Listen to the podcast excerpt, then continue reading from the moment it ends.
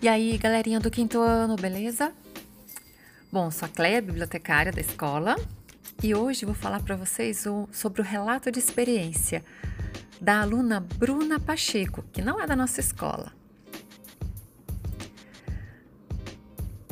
Vamos lá. O cãozinho abandonado. Um dia encontrei um cachorro abandonado numa rua alagada. O cachorro estava com fome. Ele tinha apenas uma coleira com seu nome escrito. Eu iria procurar pelo dono quantos dias fossem necessários para que o dono pudesse achar o seu cachorro. Bom, tirei umas fotos, fiz alguns cartazes e coloquei o meu telefone para que o dono pudesse ser achado e espalhei. Passou-se um dia, então eu recebi alguns telefonemas, mas nenhum deles era o dono do cãozinho.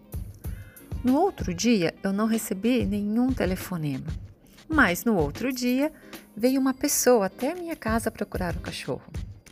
Falei que o nome dele era Toby, mas infelizmente ainda não era.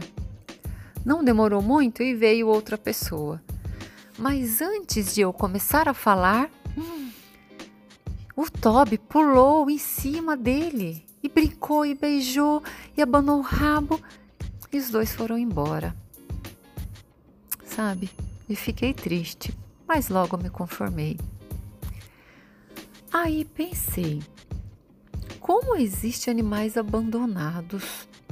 Então, resolvi ir procurar outros cachorros para o dono achar.